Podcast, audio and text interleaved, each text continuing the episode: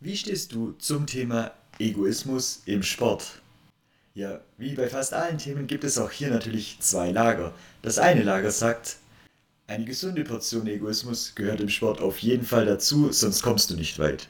Das zweite Lager sagt, Egoismus geht auch im Sport überhaupt nicht. Schon gar nicht, wenn du wie wir in einem Mannschaftssport unterwegs bist. Doch heute möchte ich mit dir gar nicht über das Thema Egoismus bei deinen Sportlern sprechen, sondern über das Thema Egoismus bei dir als Trainer und warum wir als Trainer häufiger unser Ego mal beiseite schieben sollten. Wenn es für dich spannend ist, dann bleib dran. Hallo und herzlich willkommen zu einer neuen Folge der Trainerevolution. Wie bereits gesagt, soll es heute um dein Ego als Trainer gehen und warum wir das vielleicht häufiger mal beiseite schieben sollten. Doch zunächst möchte ich mit dir noch mal kurz darauf eingehen, was denn überhaupt Egoismus heißt und warum wir damit so häufig etwas Negatives verbinden. Egoismus im Grundsatz ist ja nicht gut oder schlecht. Egoismus bedeutet erstmal nur, dass eine Person seine eigenen Bedürfnisse ähm, in den Vordergrund stellt und vielleicht erst ja, nach sich schaut, nach dem, was es gerade braucht. Und es gibt natürlich auch Beispiele für guten Egoismus. Beispielsweise kennt das jeder von uns, der schon mal im Flugzeug saß. Hier wird direkt gesagt, wenn ein Druckabfall in der Kabine ähm, ja, passiert, dann kommen die Masken von der Decke und als erstes setzen wir uns selber die Maske auf. Erst dann helfen wir anderen. Das heißt, Egoismus ist nicht im Grundsatz schlecht, denn in diesem Fall sieht man schon, erst wenn wir uns selber geholfen haben, können wir danach noch weiteren helfen, bevor wir eben ja in Ohnmacht kippen und dann weder uns noch anderen helfen können.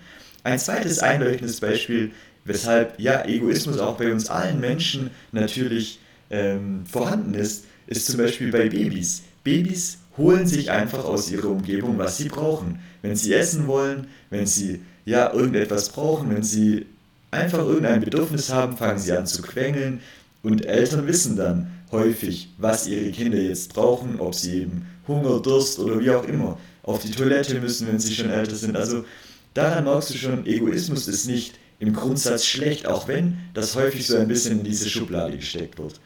Doch ich möchte heute mit dir darauf eingehen, warum ich schon finde, dass wir Trainer zumindest mal hinterfragen durften, ob wir nicht manchmal unser Ego einfach mal beiseite lassen sollten. Und dazu möchte ich dir ja so ein bisschen ein Beispiel geben. Und zwar machen wir Trainer, bereiten das Training vor, wir überlegen uns für den Wettkampf eine gewisse Strategie. Und dabei sind doch die meisten Fragen, die wir uns stellen, eher die, dass wir sagen, okay, was mache ich für Übungen, welche ich gut finde als Trainer, welche ich als Trainer glaube, dass sie meine Sportler weiterbringen. Du merkst schon, da ist ganz schön viel Ich dabei. Und dabei müssen doch am Ende deine Sportler die Übungen machen. Deine Sportler müssen Spaß daran finden. Es muss deine Sportler weiterbringen. Du merkst schon, da ist ganz schön viel deine Sportler oder Sportlerin dabei und ganz wenig ich, also ganz wenig ich als Trainer.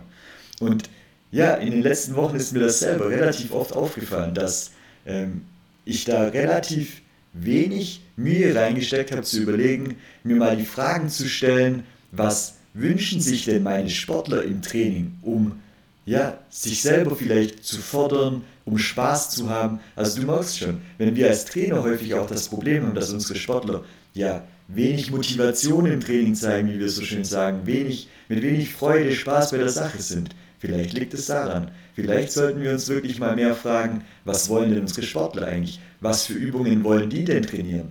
Welche Übungen bringt denn unsere Sportler weiter aus ihrer Sicht, nicht aus unserer Sicht, sondern an welchem Standpunkt stehen eigentlich unsere Sportler und fragen sich gerade, ich möchte gern, ja, vielleicht im Handball auch mal ein Trio können, ich möchte auch einen tollen Freistoß schießen können, wie Lionel Messi oder Cristiano Ronaldo, aber vielleicht aus der Perspektive deiner Sportler sich zu überlegen, ähm, was wünscht sich dein Sportler, um den nächsten Schritt zu machen? Nicht, was wünschst du dir für deinen Sportler? Einfach mal diesen äh, Perspektivenwechsel wieder einzunehmen und dein Ego zurücknehmen und wirklich den Fokus auf deinen Sportler zu richten. Ich hoffe, dass dir dieser kleine Impuls dabei hilft, die nächsten Trainingseinheiten vielleicht wieder mehr auf deine Sportler auszurichten oder an deinen Sportlern auszurichten, damit eben wieder mehr Motivation Freude und Spaß in, in euer Training kehrt und natürlich bei den Wettkämpfen genauso. ein ganz wichtiger Punkt ist hierbei natürlich auch, dass wir wieder viele Gespräche führen. Das ist immer der Kern ja, zwischen Trainer und Sportlerbeziehung, dass wir eben auch wissen, was denkt denn der Sportler, was denkt er über sich, was denkt er, was ihn weiterbringt. Und dann können wir eben auch mit ihm sprechen, ja, über Selbstbild und Fremdbild, also was er von sich selber denkt, was ihn weiterbringt und was du als Trainer vielleicht von ihm denkst, was ihm jetzt helfen würde und was ihn weiterbringen würde. Du siehst schon, ganz vieles führt wieder auf diese Beziehungsebene und auf die Gesprächsebene zurück. Und dazu haben wir auch schon einige Videos hier auf unserem YouTube-Kanal. Deshalb stöber gerne rum. Wenn du Fragen hast, wenn du Themen hast, die dich interessieren, dann melde dich bei uns direkt über Social Media oder gerne auch per E-Mail hier als Kommentar unter dem Video oder eben natürlich, wenn du es als Podcast hörst, dann ja, kontaktiere uns einfach. Du wirst uns mit Sicherheit finden. Wir freuen uns auf die nächsten Wochen. Ja, da werden noch spannende Dinge auf euch zukommen und in diesem Sinne nutze dein Mindset als Erfolgskatapult.